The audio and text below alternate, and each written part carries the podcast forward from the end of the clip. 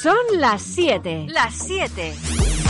Sintonizas Rack Mallorca. Mayor Mallorca. 89.2. 89.2 FM. FM. Loseta Rock, Tardeo Indoor, con ses miaulos, María Engancha y DJs. Happy Hour, más de seis horas de música y muchas sorpresas. El sábado 20 de abril a partir de las cinco y media de la tarde en el Teatro de Yoseta. Entradas en mallorcatickets.com, Discos O Palma, Baba Discos Inca y Manacor y Bar Altura de Yoseta. Manuel Carrasco en Mallorca. La gran gira del año aterriza en la isla. Una superproducción inimaginable. No te pierdas el concierto del verano. Sábado 3 de agosto en Son Fusteret. Manuel Carrasco en concierto. Entradas a la venta en mallorcatickets.com y puntos habituales. Queen Forever, con su gran gira Tour Bohemian Rhapsody 2019. El mejor show de Queen en True Teatra. Después de hacer un sold out, tenemos nueva fecha. Jueves 2 de mayo a las 9 de la noche. Un show enérgico con la mejor música en directo de Queen. Entradas en taquilla truiteatra.es y mallorcatickets.com. Miguel Campello en concierto. El cantante de El Bicho se lanza en solitario. Presentará su nuevo disco Entre Mil Historias. Un concierto acústico donde podremos escuchar flamenco, rock, rumba, jazz el sábado 18 de mayo a las 9 de la noche en True Teatra. Entradas a la venta en taquilla truiteatra.es y mallorcatickets.com. El gran concierto flamenco de Mallorca. Niña Pastori presenta su gran espectáculo. Una de las mejores artistas del panorama nacional. El 29 de junio en Son Fusteret. Zona VIP con mesa de cóctel y atención personalizada. Grada con asiento y tickets generales. Entradas a la venta en mallorcatickets.com y puntos habituales.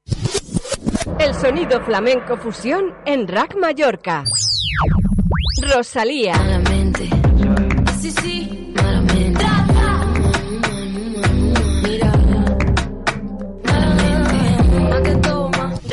Mallorca. De Marco Flamenco.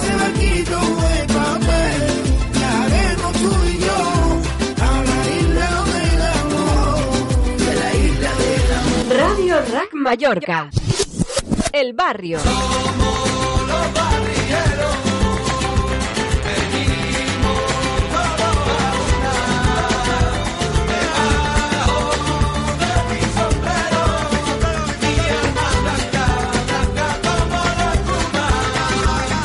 Mallorca.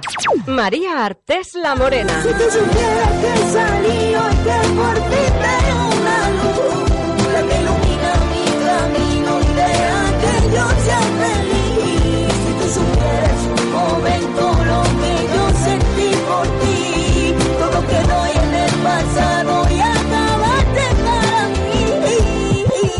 Rack Mallorca. La húngara.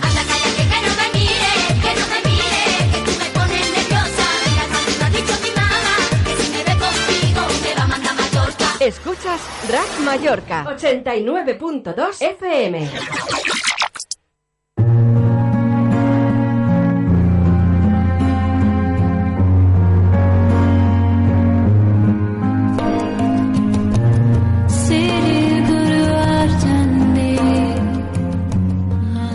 El rincón de las palabras. Filosofía, arte escrito y refugio del autor.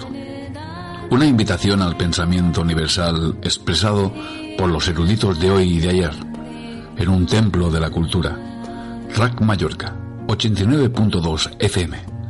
Un programa presentado por Francisco Oliver y Tony Bauzá, dos románticos atemporales. Bienvenidos.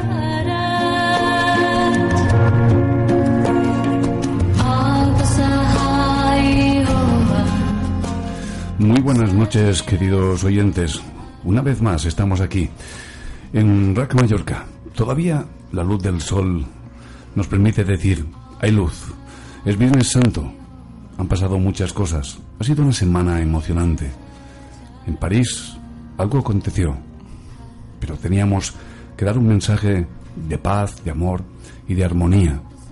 Y para eso están las letras, para eso están los escritores. Y por ello, hoy tenemos a mi amigo, mi copiloto Paco Oliver. Muy buenas, ¿cómo estás? Buenas noches. Y estamos aquí con Celia Velasco, que ha escrito su última novela, Malícima, Ma- Malicia, Crónicas de, la de una Venganza. Y bueno, Mónica, cuéntanos un poco esta novela. Esta novela. Bueno. ¿Qué te has inspirado? A ver. Es que no- yo no me inspiro nunca cuando escribo una novela. Nunca me inspiro. He escrito, esta será la sexta que, que publico. Sí, y, y yo me siento delante del ordenador y, y- las palabras van surgiendo solas. Y, se van se va confeccionando eh, frases y, van surgiendo personajes. Eh, necesito otro personaje más que sale por sí mismo y entre ellos y yo pues vamos creando una historia.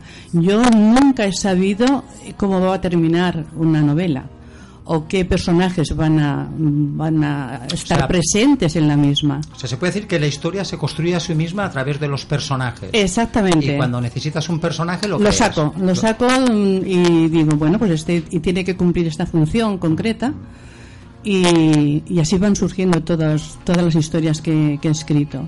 Muy interesante lo que me estás diciendo. Sí. Y bueno, ahora eh, me has dicho que lo vas a presentar día 26 de abril. El- Cuéntanoslo un poco a ver. para Pues mira, será el próximo viernes 26 de, de abril a las 8 de la noche, de la tarde, eh, en la sala IO de, de Son Valentí. Y allí pues reuniremos, siempre hemos reunido 200 o 300 personas, cosa que me, me, es- me hace muy feliz porque en una presentación de un libro, la verdad, no suelen asistir tantas, pero afortunadamente tengo muchos amigos que me he ido haciendo eh, mm, durante todos estos años que llevo viviendo en Mallorca. Yo llegué aquí con 18 años y tengo unos cuantos más, con lo cual pues eh, he desempeñado distintos eh, trabajos que me han llevado a, a contactar con facilidad con, el- con el público. He estado en prensa, he estado en radio, he estado en, eh, luego he tenido empresa de comunicación, he organizado eventos. Es decir, que me he movido con mucha gente distinta. Entonces, cuando por estas eh, cosas que ocurren en la vida, de repente cambias completamente tu vida laboral y te conviertes de la noche a la mañana en escritora, eh, bueno, en escritora, yo empecé a escribir historias, yo no pensé nunca en publicar novelas, pero escribí tres historias seguidas, que son tres de los libros que tengo eh, eh, publicados, y eh, alguien me dijo, a ver, eh, ¿qué es esto que estás escribiendo? Le enseñé un borrador y dos días más tarde me llamó y me dijo, esto no puede guardarse en un rincón, esto tienes que publicarlo. Mi sorpresa fue espantosa porque jamás pensé que podría ocurrir aquello, aunque recordé también una frase que me dijo mi profesor de literatura en, cuarto, quinto y sexto de bachillerato, Gerardo Diego Mendoza, que era un escritor de la generación del 27, que él siempre nos, le gustaba ponernos eh, redacciones libres en sus clases. Y, y siempre me dijo, yo tengo mucha imaginación, siempre me he gastado mucha imaginación, eso es cierto, que para mí es fundamental en un escritor. Eh, y me decía, usted tiene que ser escritora. Y yo, claro, le decía, pues sí, señor, yo seré escritora. Pero yo lo que quería era ser azafata y luego la vida me ha ido llevando por otros caminos. Eh, llegué a Mallorca porque eh, tuve la suerte de poder entrar a, a volar y así me pasé ocho años.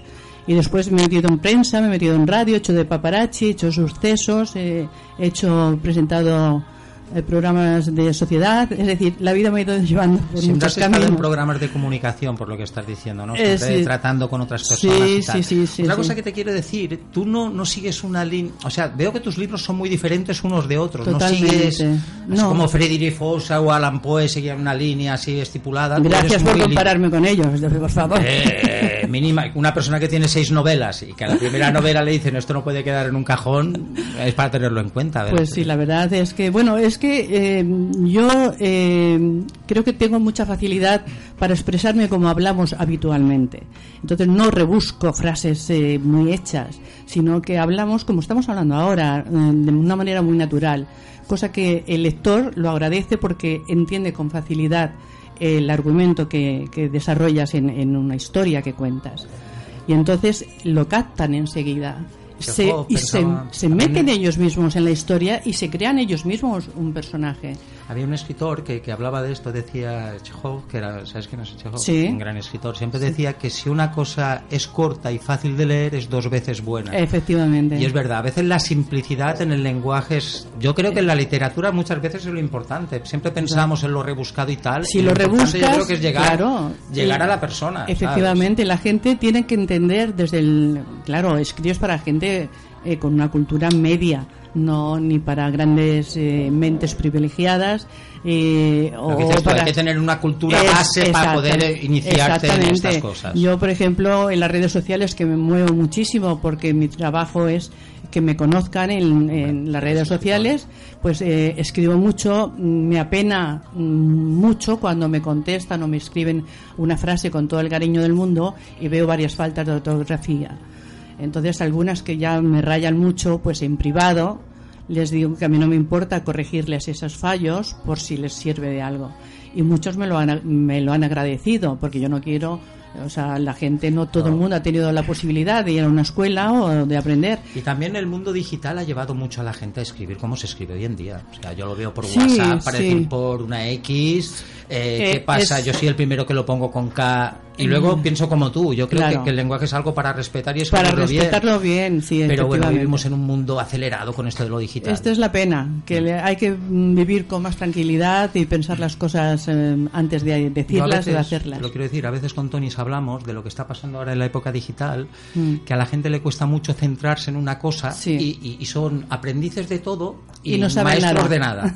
Sí, Y a es veces verdad. yo se lo digo a Tony que lo importante sería centrarte en menos cosas, pero las pocas cosas bien centrado ahí, Pero ahora pegar sí. palos en todos los lados para quedarte a la mitad no, no nos lleva a ningún sitio. Así es. Y bueno, eh, estoy alucinado por la cantidad de novelas que, que has escrito, ¿no? ¿Sabes? Pues sí, la verdad es que son muy distintas, como bien dices, muy distintas las unas de las otras. La primera que escribí fue Los atardeceres de Julia y mi sorpresa fue que he tenido que hacer cuatro ediciones de, de ella que Me todavía me la siguen me la siguen pidiendo y he tenido que seguir porque yo soy también el las edito yo misma yo me lo guiso y yo me lo como todo Todos los, perdona que te interrumpa, casi todos los escritores, menos Paula, que se lo editaron, todos Sí. se lo autoeditado o a través de amigos y de contactos. Sí. En España, por lo visto, es bastante difícil ahora mismo que venga una editora sí, y yo, yo la verdad es que ya había editado libros en, mi, en la empresa que tuve antes de empezar a escribir.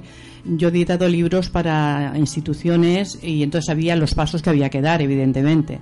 Y entonces a mí no me ha resultado difícil pues saber que después de, de escribir eh, tiene que maquetártelo alguien que sepa hacerlo y después llevarlo a la imprenta, negociar y que tú mismo estés allí presente viendo los pasos que van dando los demás eh, y luego buscarte una distribuidora simplemente para que lo ponga en cuatro o cinco puntos que a ti te interese. A mí me interesa el corte inglés porque lo tienen así en toda España y luego finalmente lo subes a Amazon porque si lo subes a Amazon pues puede llegar a, a todos los países de habla hispana porque yo de momento evidentemente no lo he publicado en otros idiomas. Muy bien.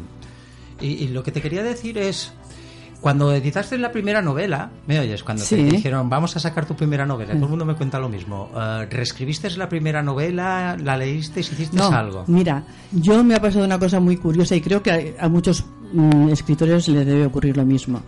Yo cuando me puse a escribir Los atardeceres de Julia, después escribí Don Isidoro y después Vidas rotas, pero de- del tirón, es decir... Lo tenías encerrado dentro. Sí, lo tenía guardadito ahí, yo escribía historias. Y entonces, cuando me dijeron de publicar la primera, pues, pues sí, claro, la llevé a un maquetador, me la maquetó, luego lo fui a la imprenta, yo ahí con el de la imprenta vigilando que todo fuera bien, bueno, una cosa muy exagerada. Como ¿no? si fuera tu hijo, casi. Eh, sí, es que era mi hijo. Y entonces, eh, luego ponía en, en las redes sociales, ponía pequeñas frases de las novelas y decía, yo esto lo hubiera puesto de otra manera. Es decir, una vez que ya he editado la novela, como me la sé casi de memoria, Claro, porque la he repasado mil veces y cada vez que la repaso Cambias algo. cambio algo, seguro. Todo el mundo me oyes, perdón. No, no, seguro. Vino Carlos Ordina, No. todo el mundo me decía, Sí, Paco, un sí, día sí. antes de editarla te la lees 40 No, veces. no, no, pero- Me dice, lo cambiarías Lo todo. cambiarías todo. Pero, pero al final dices, mira, algo voy a tener que editar, porque si no, no. ¿sabes? Yo por eso no, una vez que las he editado, no las vuelvo a leer. Porque me pasó esto con la primera, que ya te digo, después de publicada, cogía frases ya editadas y decía, yo esto lo hubiera puesto de otra manera. Y entonces, pues claro. eh, eh, ¿Sabes no. qué pasa? Yo, yo esto te parece una tontería, pero a mí me costó entenderlo. Eh, para escribir una frase solo hay una manera de escribirla. No se puede escribir de dos maneras. sí, sí, sí, sí, sí, sí. Bueno, se puede escribir de dos maneras, pero tienes que escoger una. O sea, no puedes publicar Eh, las dos. Tienes no. que decir o esta o esta. Y claro, Sí. la que una tiene de bueno, la otra. Pero ¿sabes? es que como es una historia que, que continúa, es decir, no es que eh, publiques frases solamente, publicas una historia. Entonces, esa historia tiene un comienzo y un final. Entonces, en mitad de esa historia te das cuenta que surge un personaje y que has escrito algo eh, que eh, al principio iba bien eh, para lo que estaba redactando, pero al eh, surgir un personaje nuevo, tienes que cambiar esa- esas frases. Y tienes que ir subiendo y bajando y esa frase eh, repetirla de una manera pero O sea, distinta. en pocas palabras, tu- tus novelas, por lo que estoy entendiendo, la escriben los protagonistas de la novela, como sí, el que dice, sí, ¿no? sí, somos varios protagonistas. Una autora y varios protagonistas. Es muy que yo soy una de ellas. ¿eh? O sea, yo me meto en el papel de una manera tan, tan cruel, además, porque yo ha habido veces que, que he llorado leyendo luego la novela, sabiendo lo que estaba ocurriendo. Mm, eh, Mi marido me ayudaba, Pedro me, me ayudaba a leerla porque escucharla eh, pues te, es ayuda, te ayuda. Entonces la, la leíamos entre los dos y había momentos que decía, Pedro, sigue tú, porque yo sabiendo además lo que iba a ocurrir, porque la primera sobre todo tiene escenas que muy Autobiográficas. No, ninguna, ninguna, ninguna. Pero en todos, de todas maneras, en todos los libros hay algo del autor. Por lo Yo menos en los sí, míos. yo sí, me doy no, cuenta. yo de todos los que he leído, siempre Sí, hay un reflejo siempre del autor hay en algo. algo. Sí, luego me he dado cuenta, una vez ya terminada y a lo mejor algún comentario que me ha hecho algún lector, me he dado cuenta que, que sí que hay algo, algo mío.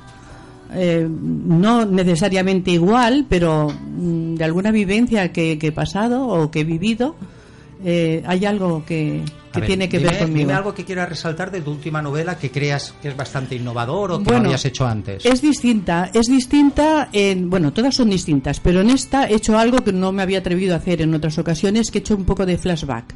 Que- ah, Eh, lo he leído un poco en el sí. que me has dado. ¿Qué es Sí. esto de un flashback? Pues mira, Es que no- eh, es- empieza la novela empieza con un chaval que llega a Madrid a estudiar periodismo y entonces eh, mm, eh, es la primera vez que sale de, de Murcia, de Águilas concretamente, y está un poco perdido. Y casualmente entra en una taberna, eh, se hace amigo de los dueños, que son gente muy muy maja, una taberna muy familiar, mm, eh, que le dan además a él muchas facilidades al saber que está solo en Madrid y tal. Y entonces allí conoce a un personaje que está en un rincón, un tipo que no tiene nada que ver con, con los clientes habituales de esa taberna. Eh, y entonces, pues a él, como estudiante de periodismo, le llama mucho la atención ver que O sea, el le, tío llama, está- le llama la atención la nota eh, discordante es- del bar, ¿no? Exactamente. Y entonces le ve que siempre está en el mismo sitio, o escribiendo, o leyendo. Y entonces le pregunta al dueño del- de la taberna, eh, Tomás, eh, ¿no me presentarías a este, a este hombre? Y bueno, llega un momento que le- se lo presenta y eh, llegan a tener una, una confianza que el, el personaje este, primero, eh, al verle el interés que tiene el muchacho en saber qué es, por qué se esconde allí, porque el muchacho en su imaginación piensa que se está escondiendo de alguien, porque no, no es normal Ya, que que ese hombre callado. exactamente, y, arrinconado en un sitio donde no le ve la clientela habitual de, de la taberna y entonces y se da cuenta que además duerme también en la taberna en el en el sótano es decir que ha, ha tenido que tener una un- Una vida un- un- desdichada, sí, diríamos. o algo, Algo- que ha- algo- algo raro. algo que le ha pasado y entonces él por, por quizás por lo inquieto que es y por eh, querer estudiar periodismo y en su fantasía también al siempre querer estudiar periodismo se denota que es claro, un chaval que quiere que investigar. tienen- y que- exactamente, que siempre ha querido ser escritor, pero nunca tenía un tema eh, por el cual escribir.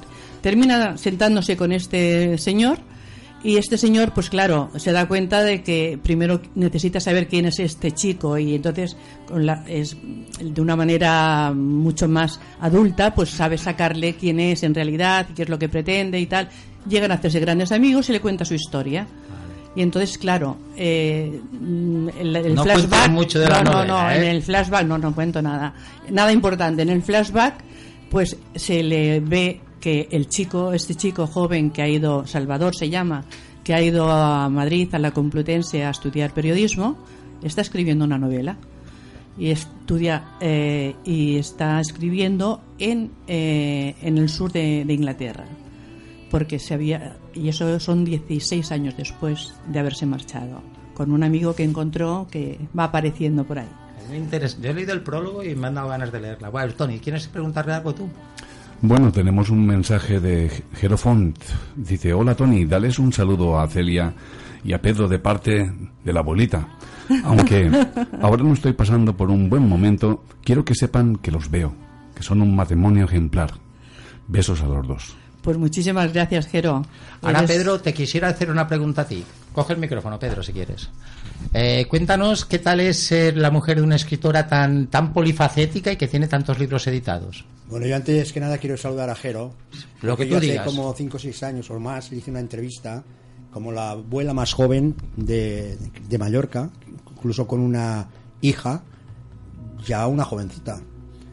Estaba muy guapa y espero que siga estando guapa. Seguro que lo está. Si y si atraviesa por un mal momento, pues que, que haga de tripas corazón y que siga avanzando. Yo, la verdad, eh, sobre la pregunta que tú me has hecho de, de Celia, pues yo estoy eh, gratamente sorprendido con lo que, con los vaivenes de la vida de, Ce- de Celia, de pronto periodista, de pronto locutora de radio, sí, de pronto de esto, tú, y de eh. pronto escritora. Pero lo bueno es que, por ejemplo, eh, lo que decía ella al principio tiene toda la razón del mundo. Ella empieza a escribir un libro, no sabe ni cómo va a terminar, ni la cantidad de personajes que va a meter, etcétera, etcétera. En el primer libro que escribió, El atardecer de Julia, yo recuerdo que a la mitad del libro se termina el libro y yo veo que quedan por lo menos las mismas páginas para llegar al final. Y entonces, ¿qué pasó? Que termina el libro y remonta contando, siguiendo la misma historia, pero contando otra historia diferente. En este último pasa todo lo contrario. Estás leyendo páginas y páginas y páginas, te van interesando porque aparecen una serie de personajes que cuentan una serie de historias. Ella luego tiene una capacidad muy buena para contar y para describir paisajes donde lo están viviendo estos personajes, pero tú estás diciendo, joder, pero aquí tiene que pasar algo gordo, aquí tiene que pasar. Y esto, el algo gordo, te aparece a mitad del libro. Y entonces vas viendo que todos los personajes que ella ha ido escribiendo se van, se van mezclando, se van uniendo y tienen algo que ver con la historia. Y tú le preguntas, ¿tú lo tenías hecho? eh, te, hacías, el Fitzgerald, por ejemplo, hacía eh, un- un croquis de todos los personajes. Ella no hace ningún croquis ni nada. Ella no sabe, incluso, incluso ha terminado el libro, lo está corrigiendo, se para, mete dos o tres personajes más, lo arregla más y lo adereza. Y esto es lo que a mí me tiene impresionado de ella. Yo, yo se lo he dicho a ellos que parece que son los protagonistas que escriben el libro en vez de ellos, ¿sabes? Bueno, ahora que abre Tony, que tiene... Sí tengo que deciros que el autor del prólogo define a esta autora, a Celia, con unas palabras de Ray Bradbury, un maestro de maestros. Si uno escribe sin garra, sin entusiasmo, sin amor, sin divertirse, únicamente es escritor a medias. Significa que tiene un ojo tan ocupado en el mercado comercial o una oreja tan puesta en los círculos de vanguardia que no está siendo uno mismo. Ni siquiera se conoce, pues el primer deber de un escritor es la efusión de ser una criatura de fiebres y arrebatos. Sin ese vigor, lo mismo daría que cosechase melocotones o cavara zanjas. Dios sabe que viviría más sano. Estas palabras, extraídas del Zen en el arte de describir, sirven justo para eso, para describir la personalidad y la actitud literaria de Celia Velasco. ¿Qué opinas de estas palabras, Celia? Bueno, me- mira, me han puesto el vello de punta. Ahora te quería preguntar una cosa, Celia, que ya nos queda poco tiempo, por lo que veo.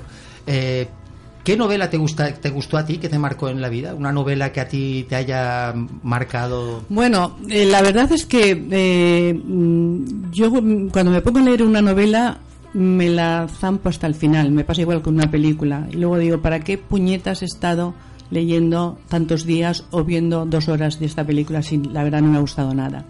Pero de las últimas que he leído, eh, María Dueñas me llamó mucho la atención entre costuras y cuando hicieron eh, cuando publicó la segunda que ahora estaba tratando de recordar cómo se llamaba la segunda eh, no me acuerdo ahora me Bueno, saldrá más te adelante te- te la segunda la cogí con la misma el mismo entusiasmo me defraudó muchísimo y luego hablando con otras personas eh, les ha ocurrido lo mismo. Mira, te voy a contar un caso para que veas cómo es la Ah. literatura. Dostoyevsky, la primera novela que Sí. escribió fue un éxito brutal. Es Se que- llamaba Por Gentes y esto, enseguida que salió Sí. la primera novela, dijeron, este, el nuevo papa de Rusia. Todo lo que escribió después Nada. fue un desastre. Un desastre. Hasta que le encerraron en una prisión, hizo un libro y a partir de ese libro le envió Sí. una carta a su hermano y le dijo, he aprendido a escribir Ahora. y ahora será un éxito. Y a partir de Recuerdos de la Casa Muerta, todo lo que escribió fue Sí. las obras magnas que Sí. conocemos, eh, los Sí. hermanos Kalamazov, Crimen y Castigo, Sí. una pasada. Hablar de los vicios y costumbres. Bueno, Dostoyevsky era un señor, un fumador empedernido, un ludópata y un bebedor empedernido. Y no sé si lo sabes, que fue contemporáneo de Simón Freud.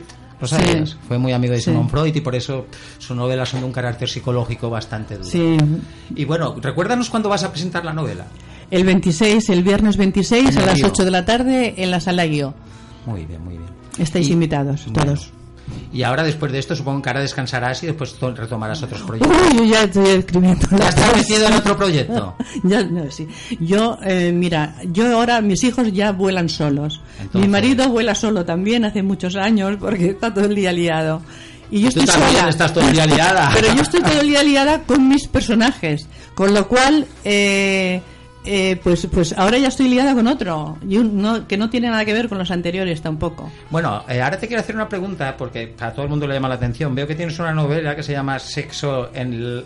En la red.com. Sexo en la red.com, perdona que no tal. Eh, ¿De qué es esta novela? No, es erótica. Es, es erótica. Es totalmente erótica, es para mentes muy abiertas. Esto eh, me costó sangre, sudor y lágrimas escribir esta novela porque ahí sí que eh, eh, eh, meto personajes reales. Yo me abrí eh, seis eh, perfiles distintos y me metí en webs de citas sexuales, nada de citas de amigos ni nada de esto, citas sexuales. Quería saber cómo opinaba, qué es lo que buscaba el hombre en las redes sociales cuando buscaba una cita sexual, explícitamente Sí, sexual. o sea, sin amor ni cariño nada, ni nada, nada, sexo nada. puro y duro. Exactamente. Y entonces me abrí seis perfiles distintos y entonces eh, eh, el primer contacto que teníamos era en una web y ahí ya me daba cuenta de qué tipo de personaje era, si iba directamente al grano o tenía un poco de, de estilo a la hora de eh, contactar con una mujer, aunque el, el tema final fuera una cita sexual. Me di cuenta que eh, los que me venían bien y los que no me venían bien. Cogí a los que sabían redactar, sabían escribir, sabían dirigirse a una mujer, aunque el fin fuera el que era, y entonces a eso los remitía a varias de mis eh, perfiles. Y ahí entablábamos unas conversaciones que nos llevaban eso a, a una futura cita que nunca llegó, evidentemente, pero algunos me descubrieron. Pero, pero hablabas de sexo explícito, To- ¿no? Totalmente, el es tiempo, decir, ¿no? o sea, ellos Y me palabras... me tenían, sí, sí, sí, me Las tenían palabras que conocemos todos. eh, Efectivamente, me tenían que seducir a través de esos mensajes, emails Pero, que nos o sea, íbamos. mensajes realmente casi, Pero casi sí, pornográficos, o sea, ¿no? eh, eh, sí, lo son. De cierta manera, ¿no? Sí, sí, sí. Es decir, eh, te quiero decir, ellos me tenían que seducir buscando una historia que ellos se inventaran, cómo me citaban la primera cita que teníamos, si me llevaban de viaje o me llevaban a un hotel o cómo Bueno, le gustaría que fuera, o- este- lo que fuera, ¿no? Entonces eh, surgían historias en- y yo cuando veía que ya no me daban más de sí, eh, cerraba la línea, ¿no? Algunos me descubrieron y otros, pues. Bueno, yo te voy a decir más o menos porque esto lo vivimos Celia y yo. Celia, eh, durante dos meses, más o menos, se pasó follando virtualmente a media España. Bueno. y luego no ¿Cómo lo llevabas a eso? No Pues muy mal, a veces. No, muy bien, que lo Bueno, llevaba muy muy bien. bien. Bueno, lo muy bien. bien. No, no, lo disimulaba bien Lo disimulabas bien, perdona, yo incluso, incluso a veces yo le decía, oye, cuando íbamos a Madrid sobre todo, yo decía, oye, llámale al tío ese, le citamos en una cafetería, como él no nos conoce, a ver la pinta que tiene el tío este, digo, A porque si para mí más feo lo que dice. todos son unos taraos. Eh, Bueno. para mí, ella me dice, eh, en De taraos nada, ¿eh? Porque había, mira, todos eran empresarios, eran, eh, bueno, me podían, me decir lo que quisieran. Pero otros decían que eran unos taraos. Porque te metas en estas páginas, yo no considero que seas un tarao. Yo considero que Hombre, es una persona ejemplo- que buscas una cosa distinta a lo que tienes en casa por algún motivo. Pero ¿Algún aquel, aquel- aquel que tú estabas escribiendo y de pronto se te abre la ventanilla y, y te saca su... El ciruelo. El Bueno, ciruelo por eso la cerré. cascándosela allí Bueno. delante de ti. Si no es un tarao, ya me dirás tú quién es esta gente. Digo yo. Bueno, para esto... Hay de todo. Pero Pero, bueno, yo te Eh, aseguro que... parado para uno y para Cuando otro. la lean- Bueno, yo por ejemplo os hablaré de una página que se llama Fuego de Vida y en esta página entran personas casadas y buscan a otras personas casadas Sí. para intercambiarse parejas y tal Sí. y cual. Yo esto pienso un poco como Pedro, creo que es una página de tarados. Pero Si tú estás casado con tu mujer para tener sexo y todo lo que quieras, Bueno, esto habría mucho que hablar. Pero de todos modos, yo he procurado que el sexo, me oyes, en ningún momento con mis parejas sea, o sea, yo creo que el sexo es para hacerlo todo. Bueno, yo te recomiendo, yo te recomiendo que que, hay algo que no que marcha. leas este libro, que leas este libro, para hacerte una idea de cómo son muchos, muchos, muchos hombres y muchas mujeres, porque al final también se termina enrollando con una, se termina enrollando con una mujer. O sea que hay para todo, hasta incluso con un masoca. Eh, la escribe media España, la escribe. Incluso tenemos que ir a visitar lugares donde ella eh, eh, quiere centrar la historia para describirlos perfectamente. O sea, es un pedazo de libro impresionante. Sí, la verdad es, Es un que... libro impresionante. Además, es, es un, es un tema que está Es muy difícil de escribir. actualidad. Y además es que es muy difícil de escribir, ¿eh? Si no, Sobre tener que todo- desnudarte delante de la audiencia debe sí, costar. Sí, sí. Ya tenemos una primera reacción en base al comentario de, de nuestro querido Pedro Prieto. Dice Jero, Pedro es igual que yo, con sus formas tan delicadas de hablar. Luego tenemos a Sedi, que saluda y dice, un programa completo con los mejores invitados. Enhorabuena. Por reunir a tres grandes personas y amigos, un gran abrazo, queridísima Celia, Pedro y Sergio. Allí estaremos todos el día 26 en la presentación del libro de Celia. Muchas gracias, Sedi, muchas gracias. Bueno, vamos a ver a. vamos a hablar ahora con. Siempre se me olvidan los nombres. Con Sergio Rodrigo. Con Sergio, eh, con Sergio Rodríguez. Bueno, Rodrigo. Rodrigo. Rodrigo, con Sergio Rodrigo. Eh, Fi- Firmando Sergio de la Mata. Sergio de la Mata. Sergio de la- Bueno, yo te voy a ver Sergio de la Mata. Sergio, eh, ¿a quién se le ocurre, te lo voy a decir claro, en los tiempos que corren, hacer un, un corto sobre el suicidio? A mí. Una cosa, te lo quiero decir, yo por lo que había leído del suicidio hasta ahora es que todos los psiquiatras y todos los psicólogos recomendaban que tristemente a esta noticia no se le diera mucho repercusión en, la- en los medios públicos porque en cierta manera creaba como un efecto llamada y por eso siempre, siendo una de las causas de muerte más altas de España, nunca se le dio un valor a eso. No sé cómo decírtelo. O sea, parecía que, que se le escondía a la sociedad que había una, mucha gente que se quitaba de en medio porque estaba amargada. Eh, yo a ciencia cierta tengo que decirte que no eran psicólogos y psiquiatras, más bien era la iglesia, los políticos y los medios de comunicación. Lo tenían vetado. De hecho, ahora todo el mundo se está tratando con psiquiatras y psicólogos. ¿Qué ocurrió? ¿Cómo se me ocurrió? Muy Una fácilmente. pregunta, una pregunta. Dime, dime. ¿Por, qué lo tenían vetado estos colectivos? Data de antes de que yo me dedicara a la profesión. Era una cosa Pero que... yo lo, lo que dices tú, desde pequeñito, incluso en una familia mismo, Mm. un, un personaje de esta familia se quitaba la vida y la familia, pues como que lo negaba y que no. Era una vergüenza, era- eh, eh, considero que era una vergüenza y de aquí pues hay leyendas negras para parar un tren, que si estaba mal de la cabeza, que si era un cobarde, que era un valiente. No, la verdad y a raíz de la película que hicimos me quedé con, con dos impresiones, una de un psiquiatra y una de un psicólogo, que es que la persona que se va a suicidar no ve nada más que aquella línea recta, no ve los lados que tiene el otro camino. Yo creo que, que- que- es mucho más importante lo que dices tú, que, que hablemos de este, de este tema tan tabú y que la gente sepa que hay, Hay que- soluciones para y no todas tan drásticas. No, no, las hay y es la comunicación. Y la persona que note o sepa algo, eh, que lo diga. Pero bueno, también es muy difícil de notar cuando una persona se quiere suicidar. No lo va pregonando. Algunos en un círculo muy íntimo lo dicen y tú dices, bueno, se le pasará. Adiós. Es ahí cuando ocurre lo que no debería de ocurrir.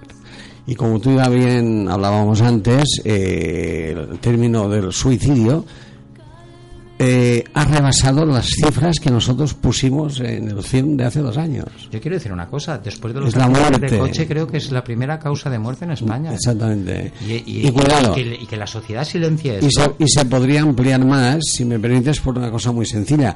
Cuando alguien se precipita y cae y no se mata en el intento, ¿qué hacen? Lo ingresan en un centro. En el centro, cuando después fallece, no muere por suicidio, muere por politraumatismo.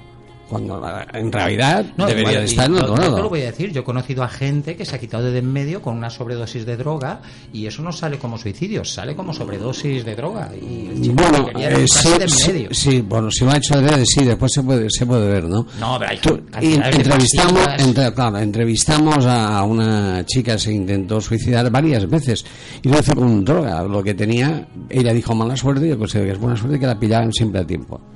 Que es lo bonito que tiene el reportaje que hicimos, ¿no? Lo tocamos con rostros descubiertos, apellidos, nombre, cosa que si tú hoy día vemos la televisión verás un fondo negro, una voz sí, distorsionada. exactamente. Nosotros lo hicimos como Dios Vosotros le manda. pusisteis cara a- al suicidio. Cara, cara y nombre y apellido. ¿no? Es que es muy interesante. Lo, lo que hablamos siempre yo y Tony es que la gente se puede identificar con otros personajes y también pensar eso, que ahora a todos nos parece la idea del suicidio muy lejana.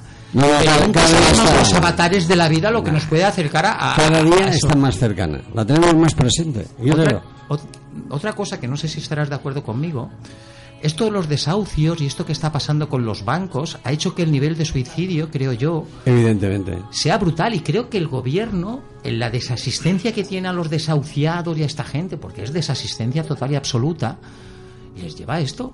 Una persona de el otro día salió que una mujer de 70 años, cuando la fueron a desahuciar, se tiró del balcón de su casa y se mató.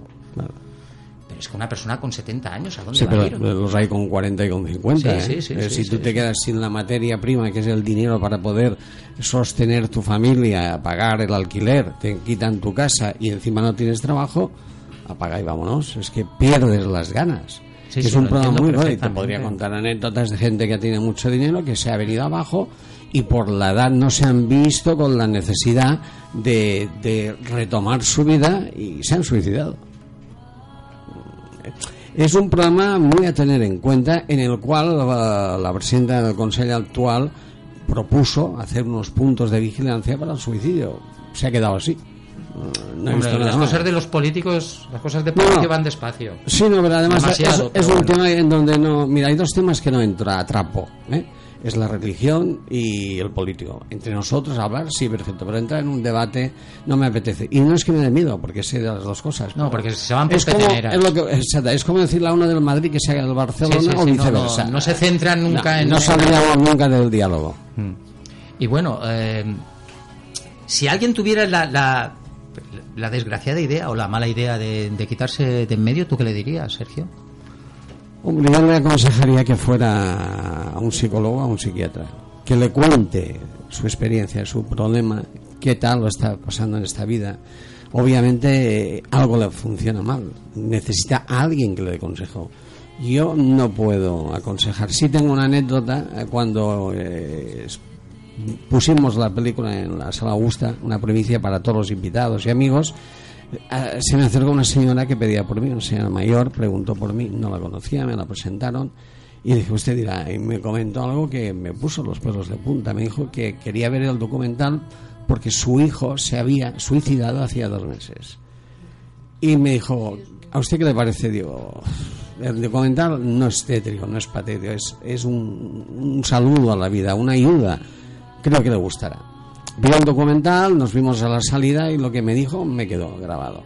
Me dijo, ojalá mi hijo hubiera visto este documental. Posiblemente no se poniendo la piel de gallina, No se habría suicidado. Es que a mí me la puso también, me la pongo. Me estás poniendo ahora mismo, te lo juro que me has es puesto la piel de Tan gallina. bonito lo que me dijo aquella señora que me animó. Me animó muchísimo porque no habíamos pedido ayuda a nadie. Fue una cosa altruista y que gracias a Dios pues se ha visto en todo el mundo, que es lo más bonito. Hacer una, sí, sí, me olvidé decir que tiene varios galardones y que, que se habla bastante, ¿no? Los, te- los tengo anotados aquí en a ver, cuéntanos un poco los galardones de... de Te voy a decir una cosa, es que son tantos que hace difícil. Bueno, dinos, dinos los que tú creas más relevantes. Vamos a ver.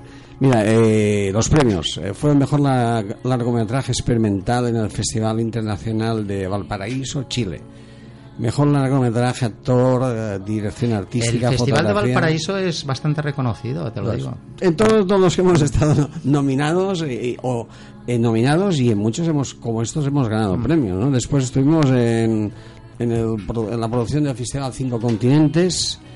eh, después en el Moiscree Festival de fíjate, tercer premio en el Uni- United Latino Film Festival de Estados Unidos tercer premio en Rumania eh, el Festival Internacional de Cine del Imperio Inca en Lima Hombre, yo supongo que tendrá tantos premios porque es una cosa que, que, que atormenta a todos los países esta lacra, ¿no? Perdona, sobre todo hay un especial que le presta mucha atención, que es México. México, México? es increíble la gente, la cantidad de gente que está ah, en contra de esto y hacen seminarios totalmente. En contra del suicidio. En contra, no quieren que se suiciden. Tienen allí centros de formación para mentalizar a la gente.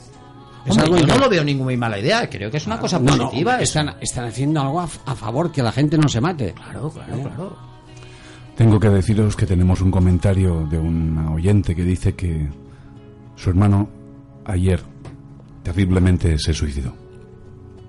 Esto creo que por desgracia nos confirma lo que hablábamos, ¿no? que esto va a Yo más. lo lamento muchísimo. Yo también, la entiendo perfectamente porque he trabajado el tema con profundidad y te digo, no acabará aquí. Y el gobierno, este otro que venga, no hará nada. Es muy triste ver ver que- que a una persona que ha trabajado toda la vida le quitan todo, todo, todo, todo y acaba en la calle. No por culpa suya, sino por lo que está pasando en Europa entera. Que Europa se está degenerando totalmente.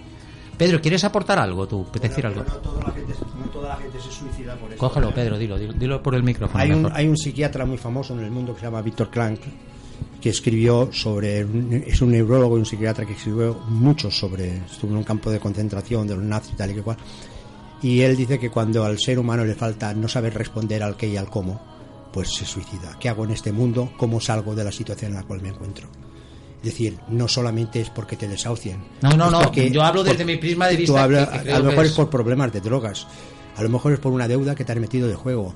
A lo mejor es porque no te entiendes con tu padre. A lo mejor es porque te, te estás recibiendo bullying en el colegio. Sí, sí, son sí, muchísimas todo- las todos estos casos los y entonces estos chicos estas personas dicen bueno yo qué hago aquí cómo puedo salir entonces se, se, se borran de mí. Cuando una persona no ve otra salida a un problema, coge esta opción tan Sí, lamentable. lo que es vergonzoso es que el gobierno español el gobierno español Todos los gobiernos. no, no, porque- el gobierno español me refiero a todos los gobiernos, el actual, el futuro y tal, que se gastan millonadas en mm, campañas contra la droga, contra el póntelo, pónselo, eh, contra conducir, contra tal, no se han gastado ni un céntimo, ni un céntimo sobre una campaña de prevención del suicidio.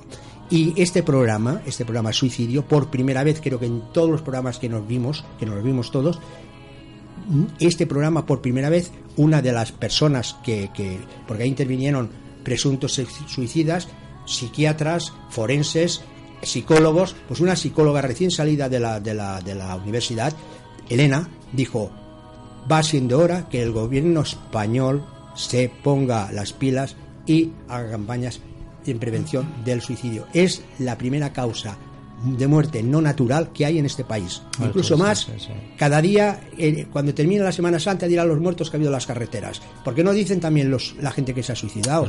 A lo mejor este chico que se suicidó ayer no se hubiera suicidado. Yo pienso una cosa y, y es muy importante, creo que, que es muy importante la educación de las personas. O sea, si tú no has tenido una educación buena, a veces pienso que la cultura y la educación están muy ligadas a, a los problemas estos. No Mira, sé esto me recuerda mucho eh, eh, antiguamente al hermano, al hermano deficiente de la, de, la, de la familia, que la familia tenía escondido. Sí, sí, esto es aquí. En, en Rumanía, en la época de, de Ceausescu, el, el tío presumía que en su país no había enfermos, ni había el- gente loca, Tarada, ni no nada. había nada. tarados. No había nadie. Mm. Es que no había nadie. Pero cuando, cuando le fusilaron, que se destapó toda la, se abrió toda, to- toda la caja de, de, De en fin, Pandora. se encontró en la, en la, en el- en la región de Cluj, que estaba gobernada por su hijo Nicolai, que allí había hospitales, manicomios, centros con gente atadas como perros en con cadenas a las camas y todo claro.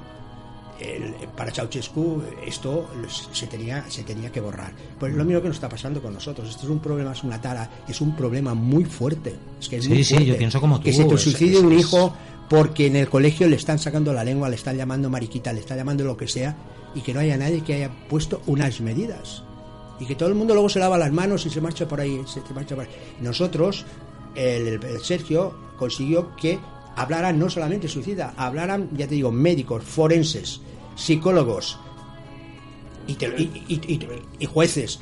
Y Es que todo llegaba a la, Yo creo que- a la misma que- conclusión. La Incluso, sociedad, perdona, o sea, es la sociedad pero que tiene cosa, que dialogar sobre el suicidio y ¿Cómo encontrar cada uno tiene su motivo. ¿Cómo es posible que en uno de los lugares del suicidio más importante de Mallorca, que ha sido el, barran el del acantilado de Cabo Cabo, Blanco. Blanco. siguen habiendo residuos de coches donde, caí- donde rebotaban los coches y en el mar, que este incluso se metían unas cámaras para filmar el mar, haya baterías, ruedas de los coches.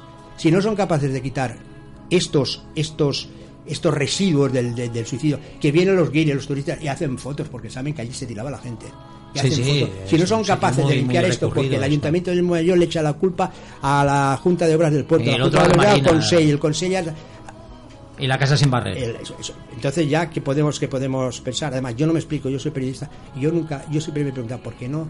Yo me he enterado que fulanito de tal pues se suicidó. Si es muy famoso sí que lo cuentan, porque está el moro, bola, eh, pero si es una pobre persona no lo cuentan. Es que es que lo silencian. Y "Es yo pienso suicidio". lo que dices tú, que, No es, que es un problema de la sociedad y es la sociedad hablando y dialogando y enfrentándose que lo tiene que solucionar.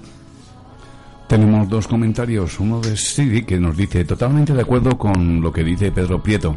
Estuvimos allí al lado de Sergio de la Mata el día de la presentación del suicidio en la sala Augusta. Luego tenemos a Juan Antonio Montañez Galvez que nos dice no hay que olvidar que algo de culpa tienen los gobiernos que no cumplen con sus obligaciones a pesar de tener el poder y contar con miles de asesores. No me extraña que no quieran hablar del tema. Empezarían a salir casos en los cuales el Estado tiene muchísima responsabilidad. No, y lo, lo que lo que dice lo que dice Montañez es verdad. Yo he visto algunos Estoy, estoy totalmente de acuerdo. Y hay que decir una cosa más, que la omitimos porque no, no teníamos tiempo suficiente ni queríamos prolongar el, el film porque había de durar una hora. Aquí no entra ni la Guardia Civil, ni los militares, ni los policías que se han suicidado. ¿eh? Ah, estos no los contáis. No los contabilizamos. altísimo también. Esto es para hacer otro reportaje. o sea, Es que yo yo sé que en la policía y en los eh, militares Bueno, no, y y en la Civil. O sea, se les dispara la pistola sin querer a todos. O se les cae. Se les cae al suelo y se matan, No están incluidos en el reportaje. Y volviendo a lo que te decía, para abreviarlo un poquito, no ser pesado, ¿no? Eh, nosotros hemos participado en casi 100 festivales internacionales. El último premio se nos dio en Los Ángeles, la meca del cine, y fue en enero. O sea que estamos súper satisfechos y tenemos alrededor de 80 premios, entre menciones, premios, diplomas, etcétera, etcétera. Y, y una pregunta, ¿tú has visto más películas que traten el tema del suicidio o, o tú como productor creo que es la primera que has No, que- he, que- he- he- visto que pe- películas antiguas que trataban muy superficie- perdón, superficialmente el, el suicidio, ¿no?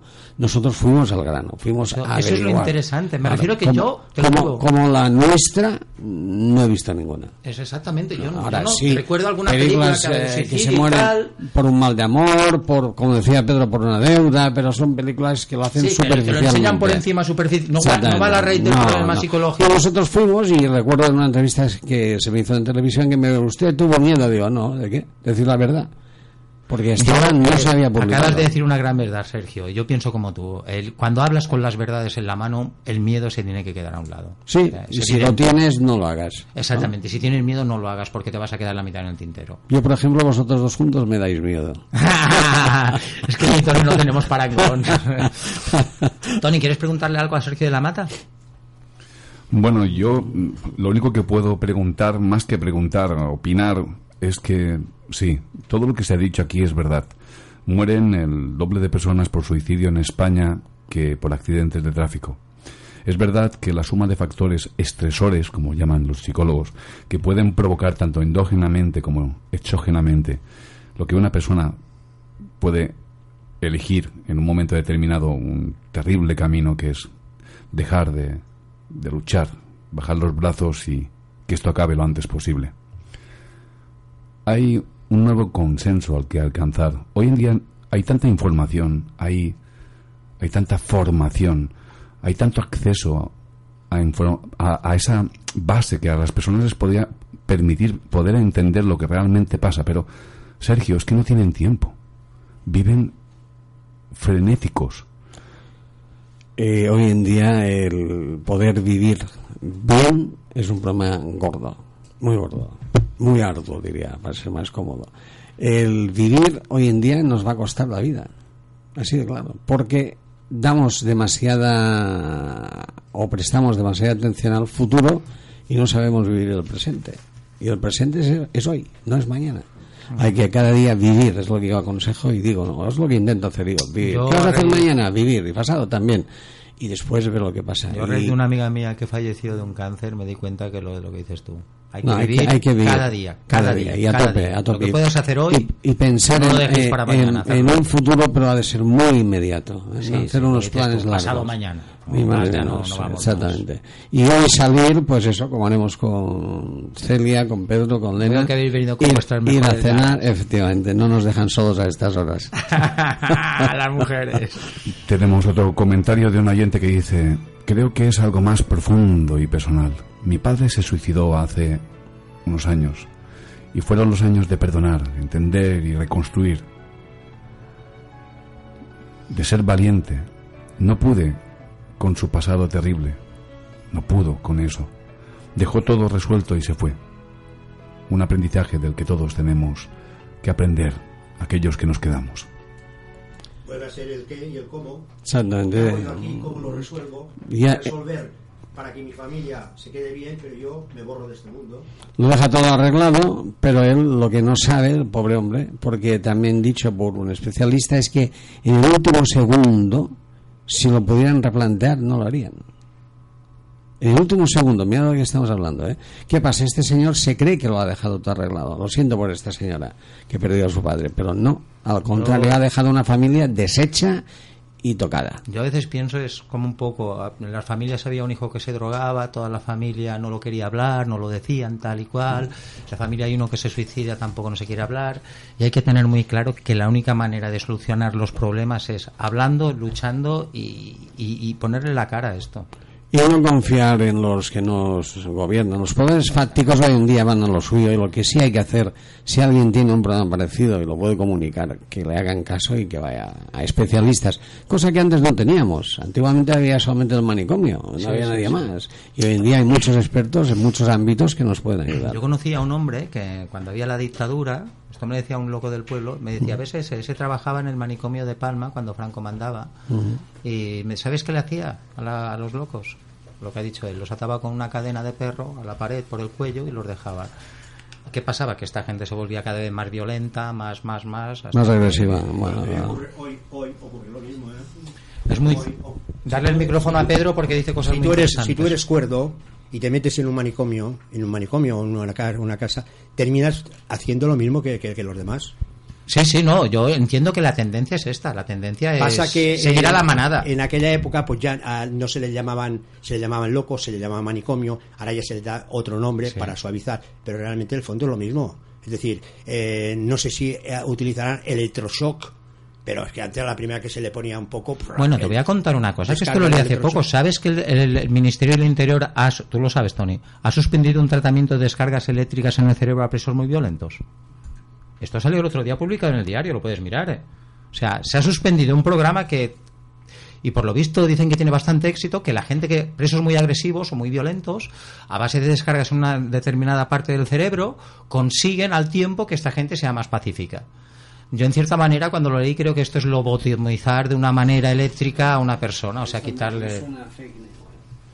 esto no debe ser verdad eso es imposible tal como están hoy en día las cosas Yo lo oí decir que se ha suspendido este tratamiento, ¿eh? No, lo leí en un diario, ¿eh? No me invento nada, ¿eh? Lo Mira, yo cuando era niño recuerdo que decían, ojo, esto lo ha dicho el diario. ¿eh? Hoy en día hay muy pocos diarios que tengan fiabilidad. ¿eh? Y Bueno, lo que dices tú, están llenos de fake news, sobre sí. todo los de las redes sociales. Fake news para parar un tren. Y como se que Además, que los tíos son más listos que nosotros y se nos saben engañar, pero muy No, bien. no te creas. Bueno, Nos dejamos- nos engañar, oye, ¿eh? Los diarios en un elevadísimo tanto por ciento dicen las verdades. ¿eh? No Yo todos, pienso ¿eh? así. Bueno, en, un elevado sí, tanto por no. ciento, no, no, yo no hablo del mío, hablo en general. Es decir, lo que pasa que a veces los digitales, Esto por sí. ganar historias, cuentan la historia a su manera.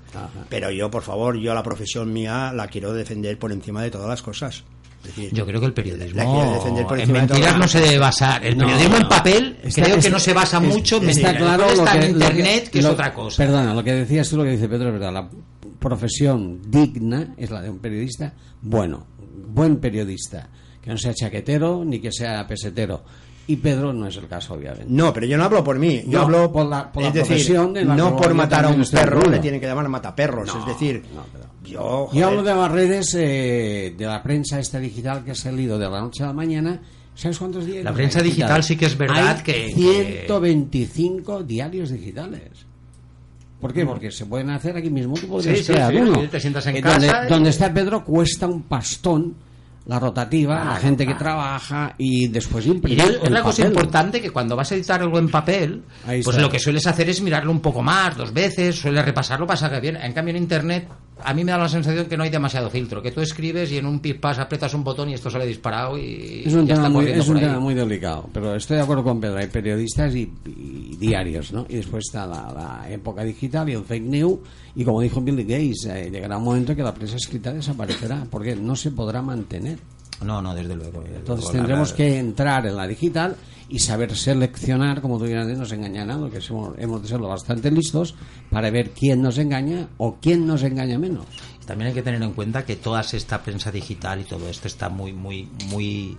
O sea, las multinacionales tienen un poder brutal sobre estas cosas. Todo está politizado. Sí, sí, Todo sí. Yo pienso que está más bien ya que lo llevan las grandes corporaciones, que ya los gobiernos ya creo que, que, que ni pintan.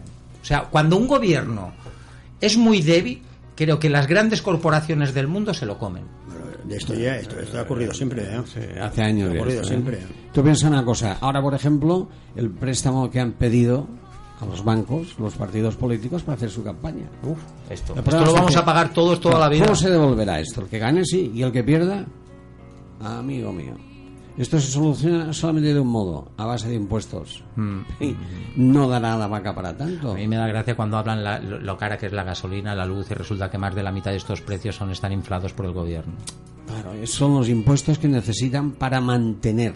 Yo, hablando de esto, y no me gusta como de hecho entrar en política, pero dime un solo partido de los que hay ahora que me haya dicho a mí, en su plan original de venderme algo, que me dice de aquí a cinco años vista qué pasará en España. No, es cada día un debate. No, no, lo que dices tú son unos cortoplacistas. Yo todos los que veo por la tele son unos cortoplacistas que dices, parece que van a estar estos cuatro años bailando y luego, venga, a vender la casa, que yo me voy.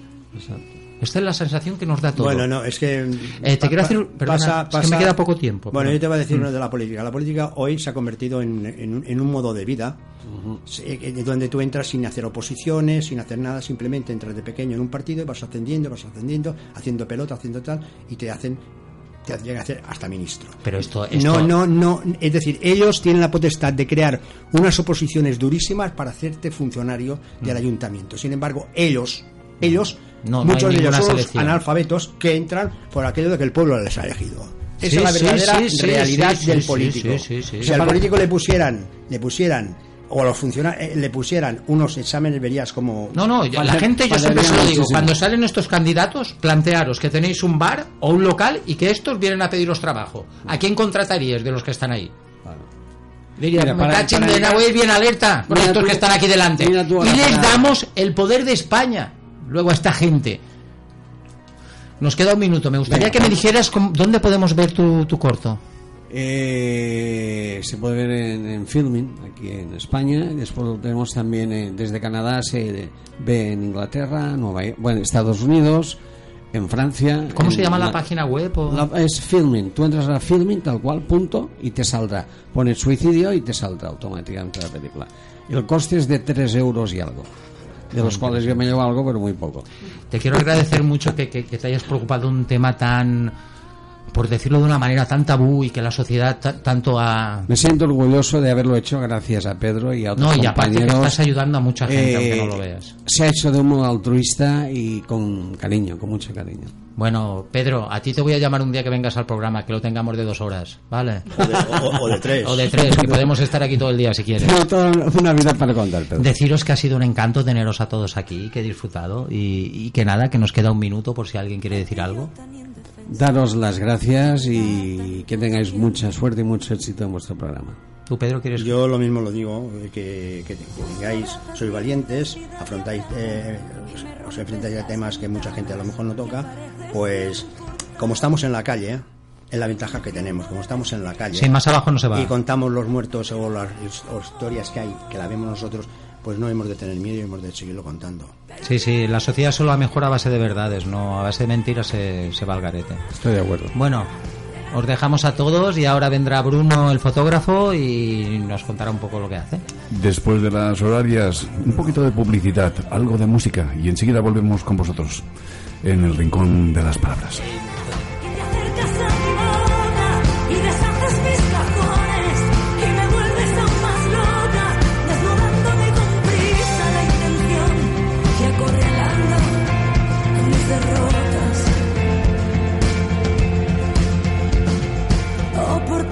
Coincidencia, hoy tu abrazo sabe a